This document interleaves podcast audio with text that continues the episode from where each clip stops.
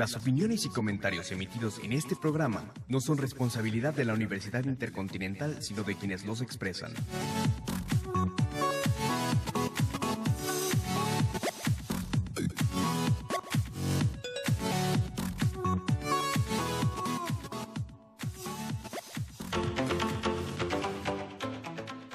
Bienvenidos a Eduicast, espacio radiofónico de reflexión y análisis sobre los diversos temas que tienen lugar en el ámbito de la educación y la escuela en México.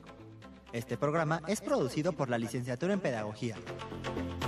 Buenas tardes, les damos la más cordial bienvenida a nuestro cuarto programa del año de la tercera serie que lleva de vida Eduicast. La finalidad de este espacio es servir de plataforma para reflexionar y analizar los diversos temas que tienen lugar en el ámbito de la educación y de la escuela en México. En la conducción de este programa se encuentra una servidora, Valentina Jiménez, y en este momento son las 11 a.m. del 23 de abril del 2021. Como cada programa, agradecemos a las autoridades de la Universidad Intercontinental, con especial señalamiento al maestro Carlos y a la maestra Milena Pavas, por las facilitaciones otorgadas para el desarrollo de esta iniciativa radiofónica en línea. Por favor, no olviden seguirnos en nuestras redes sociales, arroba Evicast, para Twitter e Instagram. La plática de hoy versará sobre el tema los 100 años de la creación de la SEP. Para ello nos acompaña el profesor Omar de la Rosa, quien además de ser un profesor de tiempo completo en la UIC, cuenta con una carrera en pedagogía y estudios de doctorado de igual manera en pedagogía por la UNAM. Omar, gracias por brindarnos un ratito de tu tiempo para platicar de este tema tan, tan interesante que son estos poquitos 100 años de la SEP. Acompáñenos. Omar, pues qué, qué gusto tenerte aquí, entrevistarte eh, por favor, cuéntanos un poco sobre, sobre la SEP, danos un poco de contexto histórico de la época. Pues primero, muchas gracias, Vale. Gracias por la presentación, gracias por la invitación. Y pues sí, tú decías 100, ¿qué? ¿Cómo decías poquitos, poquitos años de la SEP? Sí, nada más, nada más 100. nada, más. 100, ¿no?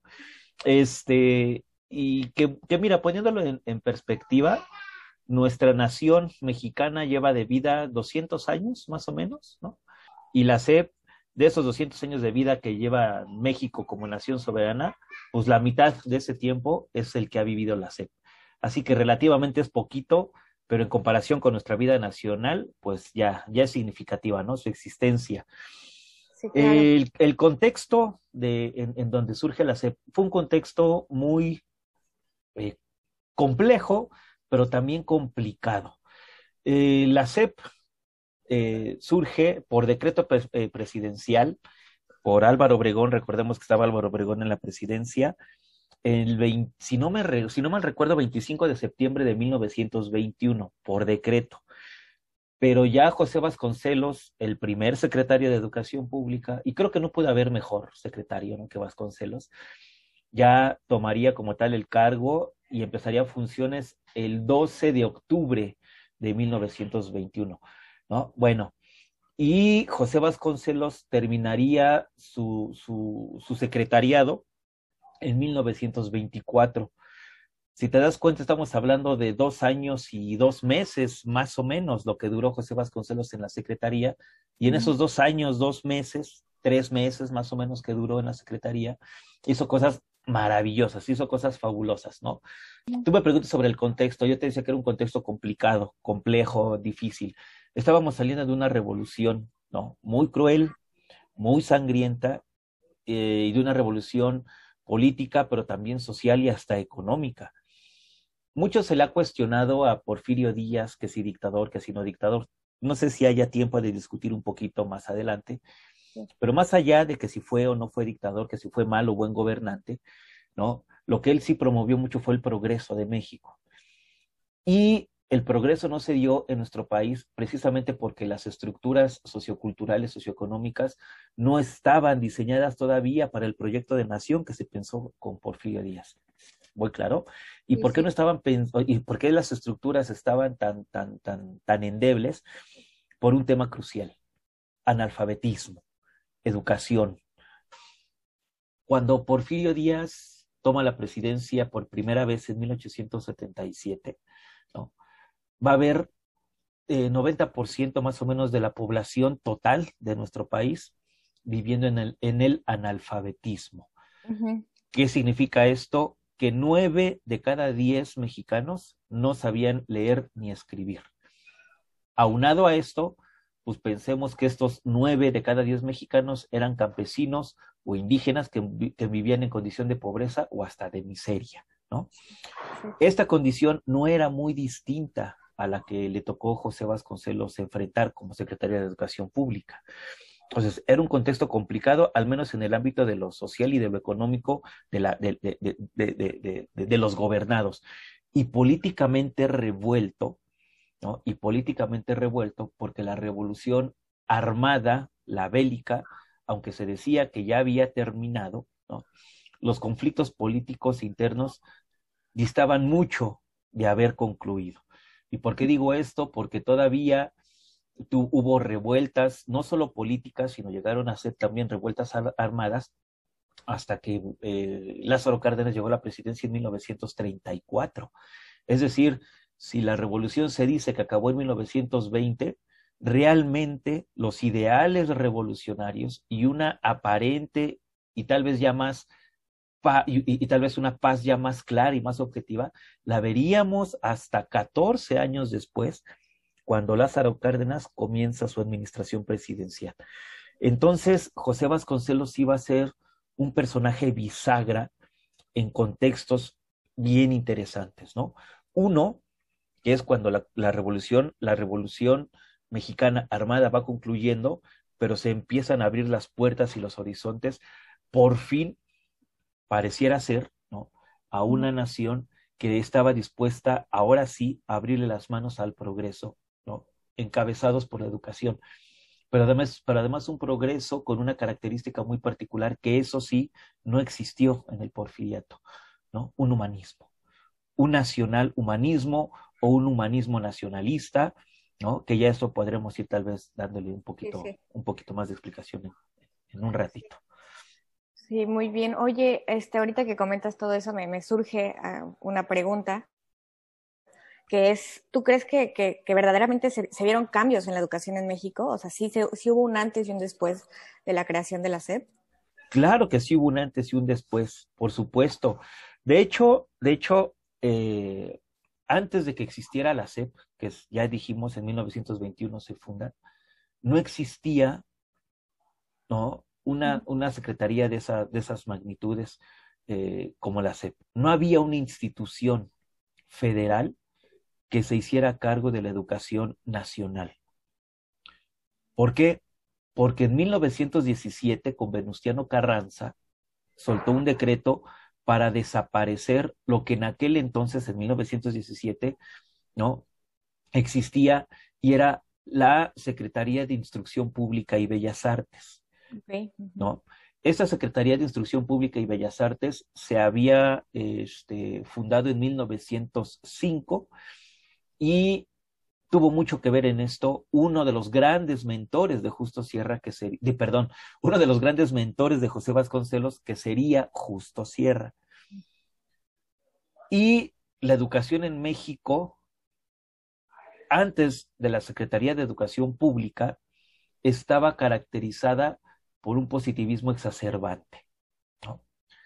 Y este positivismo exacerbante tiene sus raíces en una de las grandes reformas que viviría la educación mexicana, que viviría el sistema educativo nacional, y me refiero a la de 1867, encabezada por Gavino Barreda, durante la gobernatura, durante la presidencia de Benito Juárez, ¿no? Y entonces, estas ideas de progreso, o esta idea de que el progreso es consecuencia de una educación científica, ¿no? Se intentó implementar en nuestro país, pero no resultó, y ya te lo dije hace ratito, porque las bases sociales, primero, no estaban preparadas, y segundo, ¿no? Nuestro país estaba en bancarrota por casi un siglo consecutivo de guerras intestinas en México. Todo el siglo XIX, todo el siglo XIX, prácticamente todo el siglo XIX, fue un siglo bélico para nuestro país antes del positivismo ya también había habido intentos, y me voy muy, muy atrás todavía, en 1833. En 1833 se da una de las primeras, o si no la primera gran reforma educativa después de que se logró la independencia mexicana, ¿no? Y esta primera reforma educativa de 1833, encabezada por Valentín Gómez Farías y por este, Luis Mora, ¿no? sería una reforma liberal, una reforma liberal que se intentó llevar a cabo aún en un contexto dominado por los conservadores. Por supuesto, hubo un choque ideológico impresionante. Y esta primera reforma liberal ya planteaba la creación de una, de una dirección de instrucción pública que obedeciera al proyecto liberal de nación.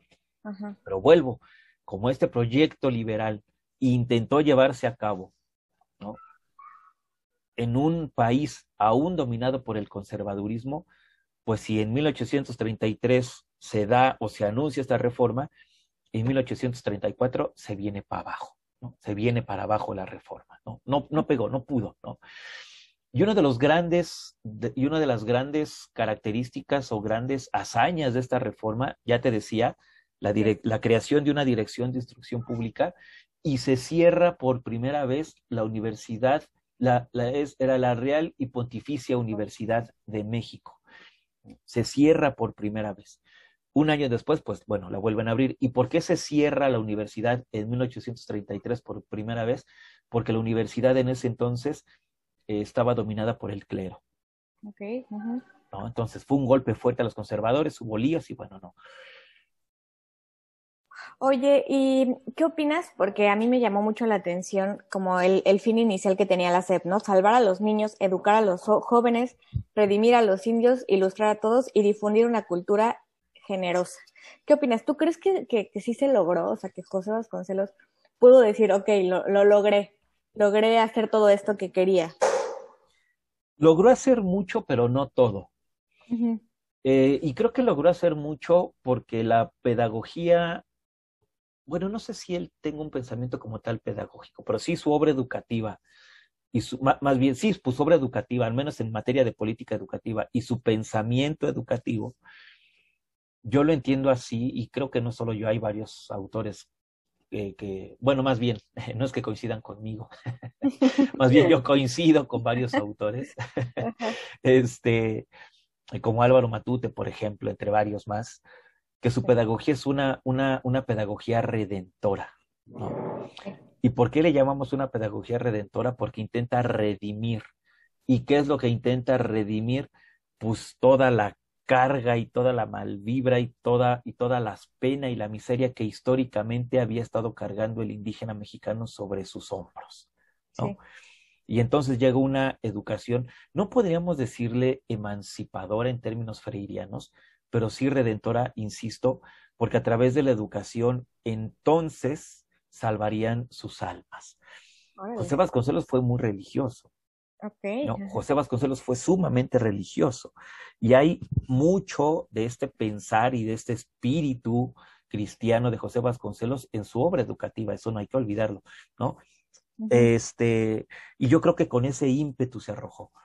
Y otro, y otro, y otro aspecto que también se vio reflejado el espíritu cristiano de José Vasconcelos en su, en su, en su hacer como secretario, fue en estas en esta visión que tenía él de los profesores como apóstoles de la educación, ¿no?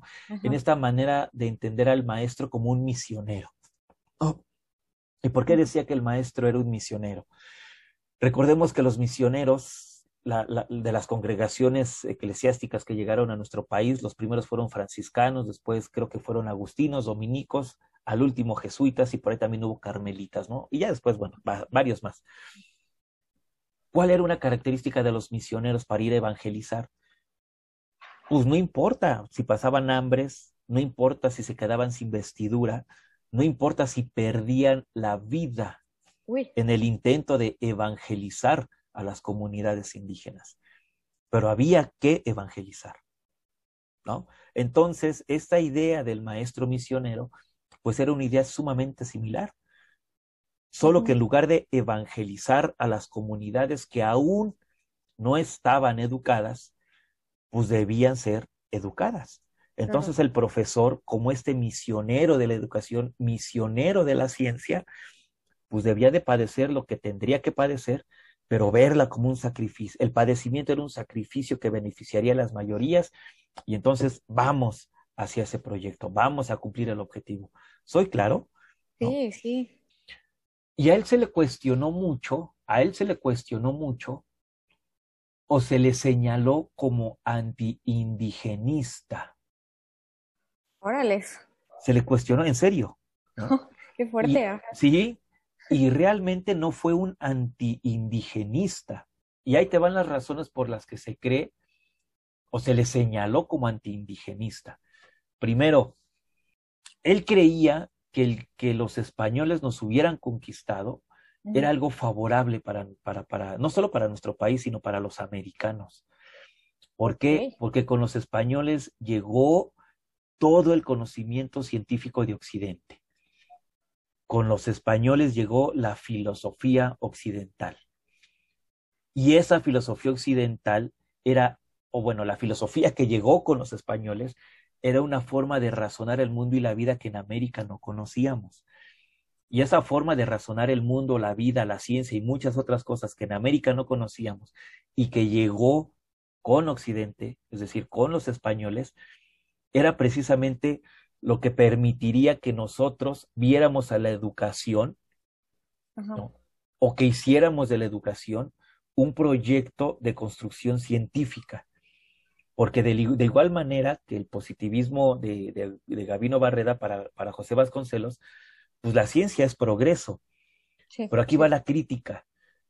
Con Porfirio Díaz, el progreso no estaba abarcando a las mayorías.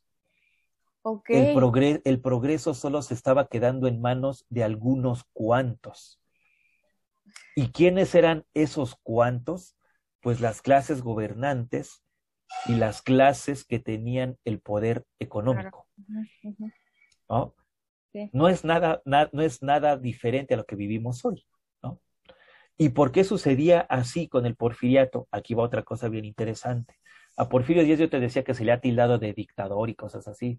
Eh, Porfirio Díaz era simplemente el títere, me atrevo a decirlo de esta forma, de un grupo de intelectuales con muchísimo poder político. De hecho, este grupo de intelectuales era el que, el que, el que daba o el que, o el que, ¿cómo llamarlo? el que dictaba la agenda política de nuestra nación, que era el de los científicos.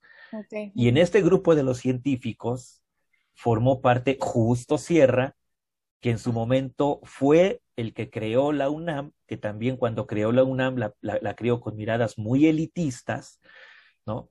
Y que a su vez también fue mentor, en cierto sentido, de José Vasconcelos. Y en este grupo de los políticos existía una ideología que era la dictadura honesta ¿Y qué significaba esto de una dictadura honesta? Ser inflexible, ser recio. Y si había que ser, eh, como otra palabra, no sé si que, podría, además de inflexible, si habría que ser duro y autoritario, se tendría que ser duro y autoritario, pero para beneficio de las mayorías. ¿Me explicó? Pero para beneficio de la nación. La UNAM se abre, yo, yo, en algún momento te decía que era elitista, justo Sierra así la pensó, porque la universidad no debía dar acceso a todos, era únicamente para las élites intelectuales, porque esas élites intelectuales serían las futuras gobernantes de México. José Vasconcelos dice, al diablo con eso. Tenemos que, tenemos que permitir que todos tengan acceso a la cultura todos tengan acceso al proyecto de nación, todos tengan acceso a la educación. Y ahí te va, todo eso salió por lo que te decía de antiindigenista, que se le señaló de antiindigenista, porque él intentó sumar también a este proyecto unificador a las comunidades indígenas. Sí, sí. Es decir, podríamos pensar que no respetó la diversidad cultural, sino que las intentó jalar a la misma barca. La misma. Una misma noción de cultura, una misma noción de nación, una misma nación, una misma noción de hombre y una misma noción de mundo. Pero una cosa es eso que haya intentado involucrar también a los indígenas, porque él decía, es que los gobiernos anteriores, en ese afán de darles espacio, en ese afán de conservar sus costumbres, se les excluye y se les segrega. Se segrega. ¿No? Y con esa exclusión justificada en el respeto a su cultura, o más bien, ese, ese, ese respeto a su cultura permitía justificar una exclusión en donde los mantenía en la miseria y en la degradación. ¿Te das cuenta? Qué fuerte, ajá. ¿No? Y el involucrarlos en este único proyecto de nación, de ahí el nacionalismo, pues implicaba a lo mejor aparentemente no respetar la diversidad, sino que tenían también que unirse a esto, que todos debíamos unirnos para sacar al país adelante. Y en cierto sentido lo logró, porque con sus misiones culturales, ahí va otra palabrita, misiones culturales, ¿no? Era eso, ¿no? Y a través de la pintura y a través del arte y a través de las bellas artes, empezar a inyectar una identidad nacional a los indígenas, a los obreros, a los estudiantes y a todos los mexicanos, y empezando por la niñez. Omar, qué interesante todo esto que nos estás contando de la CEP. Vamos a escuchar esta primera canción. Pajarillo jilguero, presta tus alas, presta tus alas. Pajarillo jilguero, presta tus alas, presta tus alas. Llévamele un recuerdo. Llévamele un recuerdo y a mi adorada, y a mi adorada. Padres que tienen hijas y las maltratan y las maltratan. Padres que tienen hijas y las maltratan y las maltratan. Yo que las quiero mucho yo que las quiero tanto, Dios me las quita, Dios me las mata. Pájaro que abandona su primer nido, su primer nido. Pájaro que abandona su primer nido, su primer nido. Si lo encuentro ocupado, si lo encuentro ocupado, su merecido, su merecido. Pajarillo jilguero, presta tus alas, presta tus alas. Pajarillo jilguero, presta tus alas, presta tus alas. Llévamele un recuerdo. Llévamele un recuerdo y a mi adorada, y a mi adorada. Llévamele un recuerdo. Llévamele un recuerdo y a mi adorada, y a mi adorada. Y bueno, dicho esto, Omar, a mí me, surgió una idea hace rato que nos platicabas de, de, ser maestro, que básicamente sonaba como un poco un sacrificio. ¿Cualquiera podía ser maestro en esa época? Mira, esa es una gran pregunta, ¿eh? No cualquiera. Y aquí nos metemos en un tema también bien interesante. Voy a hacer, intentaré ser sumamente sintético. No cualquiera, ¿eh? No cualquiera. Antes, a ver, la primera normal de maestros, la primera escuela normal de maestros de índole público, de índole público, es decir, financiada y auspiciada totalmente por el Estado, surge en, si no me equivoco, Orizaba, Veracruz, 1887, ¿no? Dos grandes quiques, dos grandes Enriques fueron los que permitieron el nacimiento de esa escuela. Enrique Laubcher y Enrique Repsamen. Uno con herencia pestalozziana, pedagógicamente me refiero a esa herencia, y otra con herencia pedagógica de Froebel, ¿no? No me voy a meter más en detalles. Pero antes de que existiera la escuela, la primera escuela normal de maestros, te repito, en 1887, que es la, que es la primera que se funda en nuestro país, ya habían existido, hay algunos intentos para la formación de maestros. Antes los maestros, antes de la escuela, los maestros se empezaron a formar, o la gente que daba clases, más que maestros, pues la gente que daba clases, se formaron en un momento en donde, ¿cómo llamarlo? En un movimiento literario que se le conoció como prensa pedagógica. ¿En qué consistía eso o qué, caracterizó esto que se llamó prensa pedagógica? pues que eh, estamos hablando de finales del siglo XIX, la prensa pedagógica empezó como por ahí de los 1850 y tantos, ya los ideales liberales ya estaban cada vez más arraigados en México, el conservadurismo estaba perdiendo terreno mientras que el liberalismo ganaba terreno, y entonces empezaron a traer ideas pues de, de allá, de Occidente, ¿no? Los textos de Rousseau, de Kant, filosofía, política, etcétera, etcétera libertarios, pues, críticos, ¿no? Con una perspectiva distinta al conservadurismo. Y quienes tenían el poder adquisitivo de hacerse de esas obras, ¿no? Que hablaban sobre educación, política, filosofía y muchas cosas más, pues leían, leían, leían, y ese conocimiento acumulado los autorizaba moral e intelectualmente, pues para empezar a, rentarse, valga la palabra, como profesores, ¿no? Hubo un tiempo en nuestro país en donde se hablaba mucho de los preceptores. ¿Y qué eran estos preceptores?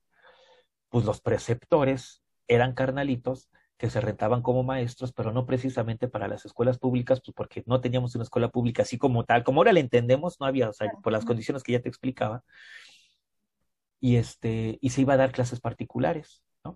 Paralelo a eso estuvo la escuela lancasteriana.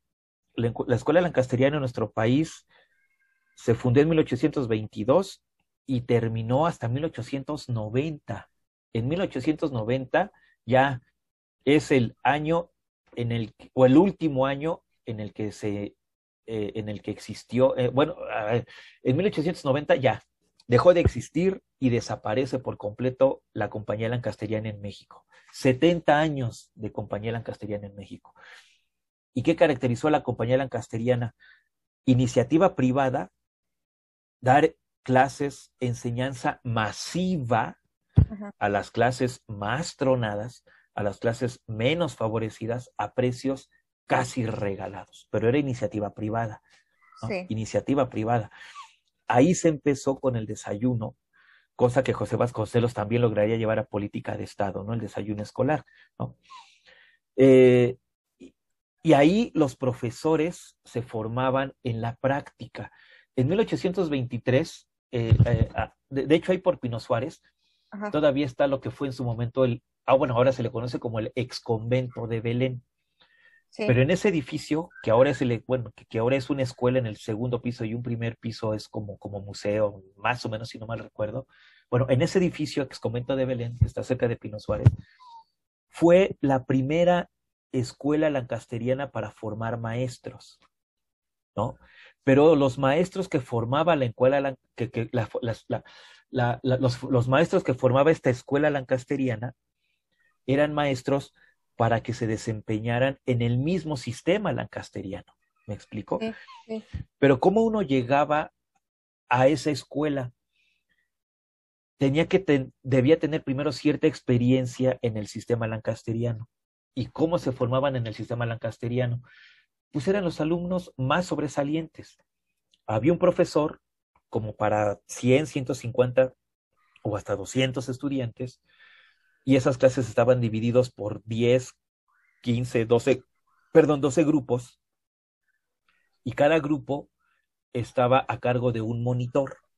Y este monitor era un estudiante sobresaliente que enseñaba determinado tipo de materias, es decir, había un monitor para álgebra, un monitor para leer y escribir, un monitor para eh, ciencias, un monitor para, no sé, las materias, ¿me explico? Sí, sí. Y esos monitores, que no eran propiamente maestros, pero eran alumnos sobresalientes, estaban todo el tiempo coordinados por el profesor, que es el que coordinaba a su vez toda la clase. No sé si me explique. Bueno, Sí, esos alumnos sobresalientes, si querían seguir en, en este asunto de la docencia, se inscribían a esta escuela de lancasteriana y si, lo, y, y si lograban el curso, que no era nada sencillo, ya obtenían su, su, su, su, su papelito que los acreditaba, ¿no? Así funcionaba antes de 1887. En 1887, cuando nace la Escuela Nacional de Maestros, Ajá. va a ser la primera vez en la historia de formación de maestros en nuestro país que se va a expedir un título universitario, digámoslo, y ese título es el que te autoriza para dar clases. Dar clases. Si tú no tenías título, entonces no podías dar clases, ¿no? Y era una formación bien completa y era una formación muy rigurosa, mi estimadísima Sí, suena. No era Ajá. cualquiera. Entonces yo te digo, no cualquiera podía ser maestro. Y esa escuela de 1887 tendría una réplica y seguiría formando maestros. Lo que en su momento fue la Escuela de Altos Estudios en 1910 se convertiría en la Escuela Nacional de Maestros, ¿no? Sería sede aquí en México, en la Ciudad de México, para seguir formando profesores, ¿no? Sí. Así que no cualquiera, no cualquiera chavalita podía ser profesor, ¿no? Y es que fíjate, en este entonces hablamos del, vasco- bueno, de la SEP vasconcelista, ¿no? De la SEP vasconcelista. El ser profesor no solo era únicamente ir a los pueblos más alejados a que aprendieran a enseñar y escribir, sino ir a través de la educación escolar, inculcarles el nacionalismo del que te hablaba hace rato. Por eso en algún momento de la historia de nuestro país, la figura del profesor era una figura de alto privilegio. Sí, claro. Todavía hay películas que Sí. reflejan el papel del profesor y la manera en que se veneraba al profesor en la comunidad mexicana. No me voy lejos, la de Cantinflas, ¿no? Que se llama Sí, así, el profesor. Y me puedo ir para atrás, ¿eh? Y podemos sacar todavía varios nombres de películas que nos gusta, eso es otra cosa, si están bien hechas o no mal hechas, eso es otra cosa. Pero en cierto sentido el cine siempre ha reflejado el contexto, en donde el profesor era, o sea, realmente valorado. Sí. ¿Me explicó? Qué plática tan amena estamos teniendo el día de hoy. Vamos a escuchar la segunda canción. Arenita azul,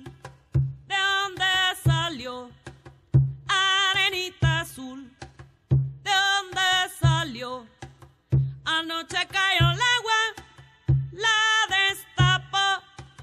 Anoche cayó el agua, la destapó. Eres cubana, no soy cubana. Eres jarocha, no soy jarocha. Que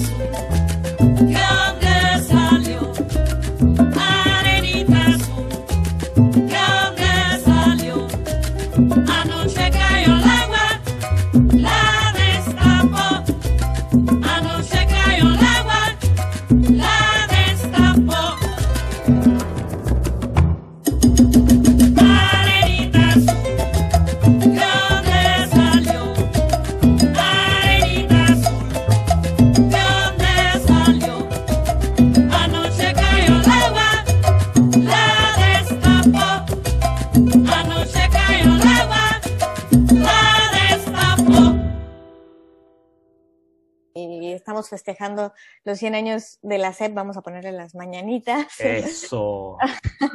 y, y, dicho esto, ¿cuáles crees tú que han sido los principales cambios que se han visto a lo largo de estos 100 años que, que lleva existiendo la SEP? Así, si pudieras eh, eh, recalcar sucesos o hechos importantes que, que se han visto, ¿cuáles serían? Sí, que lleva existiendo la SEP cambios y no sé si exclusivamente cambios que trastocaron la SEP, pero al menos que sí trastocaron el proyecto educativo de nuestro país. Dos o tres cambios, sí. Bueno, indudablemente el nacimiento de la SEP, 1921. Claro. Después vendría un periodo en el que se conoció como el Maximato, ¿no? De 1924 a 1934. Plutarco Elías Calles sería presidente de 1924 a 1928 y entre 1928 y 1934 pasarían tres presidentes, Abelardo, Emilio Portes Gil, eh, Abelardo Rodríguez y Pascual Ortiz Rubio, ¿no? Sin embargo, estas tres últimas presidencias estuvieron titire, o fueron, o, o esos tres últimos presidentes, pues estuvieron manipuladas siempre por Plutarco Elías Calles, al que se le llegó a conocer como el gran jefe máximo de la revolución. De ahí que se le conoce a este periodo como el maximato, ¿no? ¿Y en qué se caracteriza el maximato? En una ruptura con la iglesia, y ahí te va, con el capitalismo. Y en este periodo del maximato, de 1924 a 1934, empiezan a conformarse las bases ideológicas de lo que sería el socialismo mexicano un socialismo mexicano que tendría vida de manera clara y sin tapujos en la administración de Lázaro Cárdenas de 1934 a 1940, ¿no? Y entonces, si entre 1924 y 1934, 10 años del maximato, se va entretejiendo el socialismo nacional, entre 1934 y 1940 ya ese socialismo tiene la suficiente fuerza como para poder anunciarse como la ideología de Estado. Y es en este contexto de Lázaro Cárdenas ya del 34 al 40, en donde viene una reforma bien, bien importante en el artículo tercero constitucional, en donde se va a decir que la educación en México es socialista. ¿Y por qué va a ser una educación socialista? Porque el Estado mexicano se considera también Estado socialista, ¿no? Yo te decía que José Vasconcelos había durado nada más dos años y cachito en la SEP, del 21 al 24, ¿no? ¿Y por qué en el 24 ya no está Vasconcelos? Pues porque era un enemigo de hueso colorado de Plutarco Elias Calles. Recuerda que José Vasconcelos fue maderista, y estuvo en las filas maderistas. Sufrió el exilio, se fue al gabacho, regresó, bla, bla, bla. Plutarco Elías Calles también fue un gran revolucionario, pero pues en las ideologías en algún momento Vasconcelos y Plutarco Elías Calles fueron enemigos políticos. Y entonces Plutarco Elías Calles gana la presidencia en el 24, y dice José Vasconcelos, ahí te ves. Y se va. Sí, bye. Ay, no quiero nada que ver con la administración de mi archienemigo. Y se chispa José Vasconcelos, ¿no? Ya después José Vasconcelos perdería las elecciones en ese mismo año por la candidatura, por la gobernatura de Oaxaca y en el 29 por la presidencia y eso lo llevaría a un, a un declive y una depresión. Y, bueno, bien, bien curiosa la vida de Vasconcelos porque después terminaría este, odiando a los mexicanos, ¿no? Bien chistoso, sí, en serio, un, tipo bien intenso. Bueno, la cosa es que ese es un primer cambio importante, es decir, el nacional humanismo de, José Vasconcelos, pues como que ya no tiene eco en, este, en estos proyectos socialistas, ¿no? Después, en el 40 que termina presidencia Lázaro Cárdenas, ¿no? Va a haber grandes logros. En 1936 funda el Instituto Politécnico Nacional. En el 38 es la famosísima, este, eh, hay expropiación petrolera, ¿no? Que, esa expropiación petrolera se le aplaude mucho, pero eh, la, la, carencia de agua que tenemos hoy en nuestro país es consecuencia de esa expropiación petrolera. Porque para que los gabachos soltaran el petróleo, y no hicieran terror, no le hicieran de terror, porque si no nos hubieran aventado otra vez a su ejército, Lázaro Cárdenas tuvo que firmar un acuerdo en donde México se comprometía a abastecer de agua a la zona sur de Estados Unidos, que era desértica. Entonces, a cambio de petróleo, perdimos agua, ¿no? Pero ese, pero ese trato casi no, o ese convenio casi no, del, de, ese convenio casi no se habla, ¿no? Bueno, pues, y entonces en el 40 otra vez empieza un proyecto de, de, de, nacionalismo, pero ya no un nacionalismo como el de Vasconcelos, sino otro tipo de nacionalismo, y las ideas socialistas que se habían instaurado durante los últimos, este, eh, del, de 1924 al 40, ¿cuántos años estamos hablando? 14, 24, 30, 16 años, ¿no? De ese México socialista de los, de, ya no lo queremos, y vienen otras reformas yo repito, con un humanismo no tan vasconcelista, pero sí este, herencia de él, con Jaime Torres Bodet, con la reforma educativa de 1946. ¿no? Jaime Torres Bodet vivió de cerca y creo, aquí sí el dato no lo tengo tan preciso, creo que hasta fue subsecretario de Educación Pública cuando José Vasconcelos era el secretario de Educación Pública. La cosa es que Jaime Torres Bodet este, era, era, era un grupi de Vasconcelos e intentó recuperar un poquito esto de Vasconcelos, ¿no? Jaime Torres Bodet ha sido uno de los secretarios de Educación Pública más brillantes también en la historia. ¿eh? Él, él, es el único mexicano que llegó a ser secretario general de la UNESCO. Órales. ¿Eh? Y como secretario general de la UNESCO logró cosas valiosísimas para nuestro país. Como secretario general de la UNESCO tiene gestiones para que en México se funde el Instituto Latinoamericano de Comunicación Educativa, el que, hoy se conoce, el que hoy se conoce como ILCE, que está ahí por, por, este, por, por la zona de universidades de, privadas, ¿no? Por donde está el TEC y, la, De la, por esta zona, ¿no? De Vaqueritos. Y este, y también por gestiones del Torres Bodet se, se funda el CREFAL, ¿no? Que es un centro regional de estudios de, no, es un nombre muy largo, que está en Pátzcuaro, Michoacán, y que también tiene renombre eh, a nivel latinoamericano, ¿no? Bueno, pues esta reforma de Jaime Torres Bodet vuelve a poner al humanismo y el desarrollo integral y armonioso de la persona alejado del socialismo, ¿no? Y cuando se habla de ese desarrollo armonioso de la persona e integral de la persona, eso es un humanismo vasconceliano. Bueno, eso en el 46-50. Después, por ahí de los años 60, principios de los 70, no, me voy a saltar hasta los 70, ya en concreto, porque a principios de los 70, finales de los 70, ya empiezan los discursos más industrializantes y empiezan ahí a sonar ya palabritas como calidad educativa, por ejemplo. Y que entonces la educación sí debe estar para la sociedad y ta, ta, ta, pero la educación debe formar para el trabajo. En esta lógica de que la educación debe formar para el trabajo, pero además un trabajo muy concreto, un trabajo que solo se hacía en México, bueno, no solo en México, pero característico de los países maquiladores como México, es un trabajo maquilador, es un trabajo técnico. Y en este contexto es cuando surge, por ejemplo, con Aleps, surgen colegios de bachilleres que ofrecen una carrera técnica. Que no solo el bachillerato únicamente, sino también un bachillerato tecnológico, con la intención de que cuando terminen el bachillerato, pues puedan encontrar trabajo en la maquila, en la industria, pero no como gerentes, no como grandes jefes de empresa o de industria, pues como maquiladores, como técnicos altamente capacitados y calificados. ¿Me explico?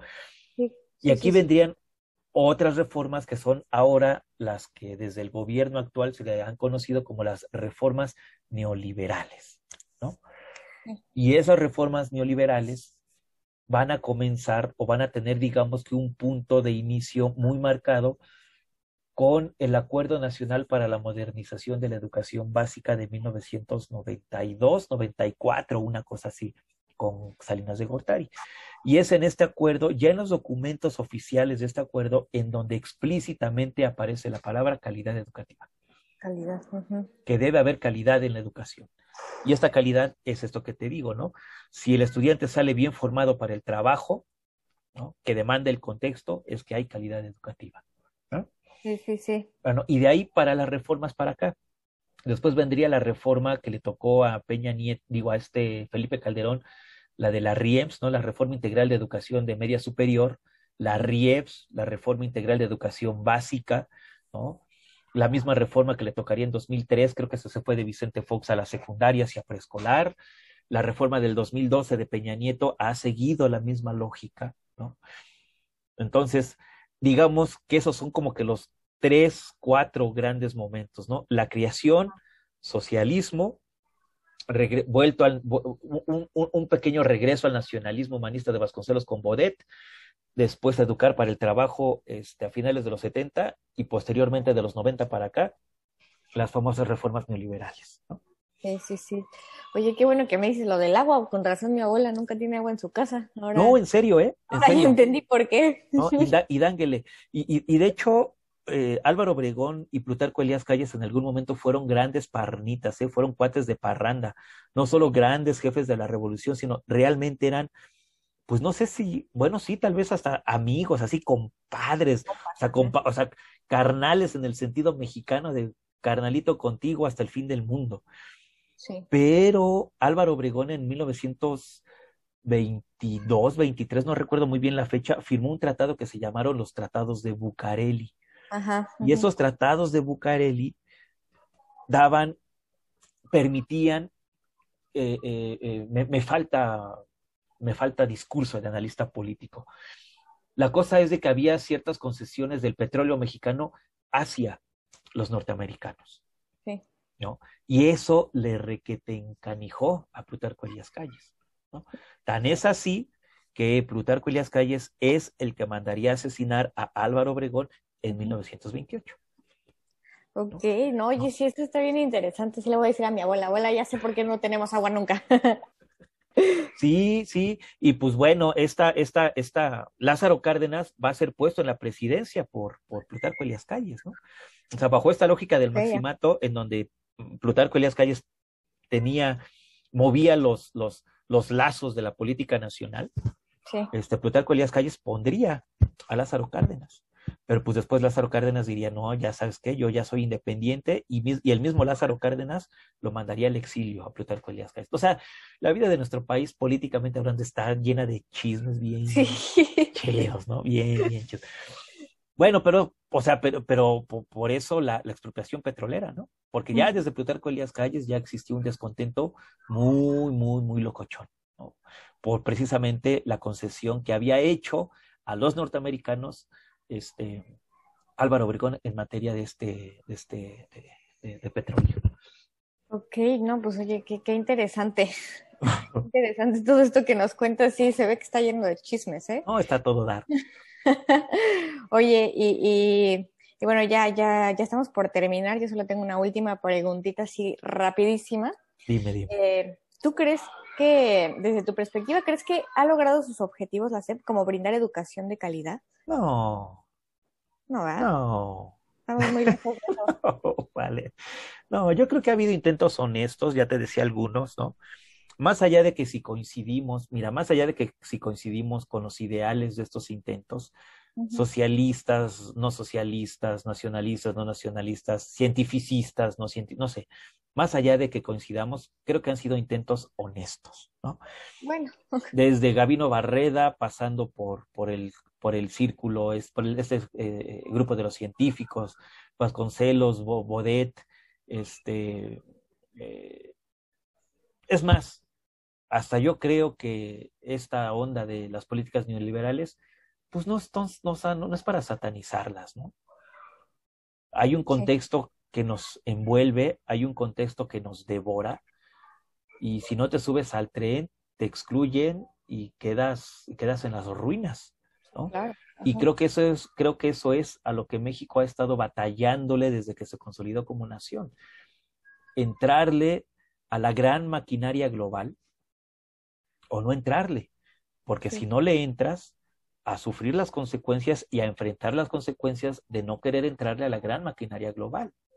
Uh -huh. Y tan es válido quererle entrar como no quererle entrar. La cosa es de que si tú no le quieres entrar, pues vas a tener que rascarte con tus propias uñas. Y la cosa es de que tus uñas están muy cortitas porque no eres un país rico en muchas cosas. O sea, es decir, eres un país rico en materia prima, pero no tienes el poder económico para explotar la, tu propia materia prima. Tienes que depender, o sea, dependes de los demás. No sé si me doy dando a entender, ¿vale? Sí, totalmente. Lo que hizo la pandemia es lo que se ha dicho en muchos espacios, visualizó las grandes desigualdades de las que ya teníamos conocimiento, solo que las visualizó de una manera recrudecedora, pues. Muy, muy fuerte. Dices, cámara, ¿cómo? ¿No? Ahí se aplica el, el, mexicanismo tan, tan, tan, tan magnífico, el de chale, ¿no? Chale, súper chale, sí. Chale, pues porque ese chale significa devastación y no sé cuántas Claro, chale, ajá, sí, ¿qué decimos? Chale, ¿no? Sí, claro. Así que es, es, complicado pensar que en algún momento nos hayamos acercado, aunque sea un poco, a esto de, de, la educación de calidad. Y cosa curiosa, ¿no? Sigue siendo el discurso de, de los, últimos, de los últimos 40, 50 años.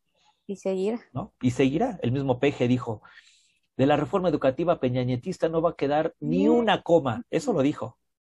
Ni una coma. Ay, no, señor. Pues ahora resulta que está quedando más de una coma y que se van a seguir retomando los planes y programas de, del sexenio pasado. Sí, claro. Porque la nueva escuela mexicana no tiene todavía un proyecto sólido, consolidado, no, hay pues documentos, o sea, está, y ya llevamos casi dos años, o sea, un lío, pues, un lío. Un lío, sí, sí. Pero, pero bueno, Omar, qué, plática tan, tan amena. Gracias por acompañarnos. El tiempo, desafortunadamente, se nos terminó. Y, y sí, pero, pero ya sabes que agradecemos mucho que, que, estuviste aquí y agradecemos la compañía de, de nuestro radio escuchantes. Y bueno, también eh, no olviden seguirnos en, en, Spotify, nos pueden encontrar como arroba educast y también estar atentos a las siguientes emisiones que, que, van a estar llenas de información igualmente muy valiosa. Omar, repito, muchas gracias por, por esta colaboración y bueno, nos despedimos el día de hoy, que tengan un excelente jueves, hasta luego. Hasta pronto, al contrario, vale, muchas gracias. Yo también disfruté mucho esta, esta charla, Muchas gracias, un abrazo a todos quienes nos escuchan estén atentos a las siguientes emisiones. Bye. Bye.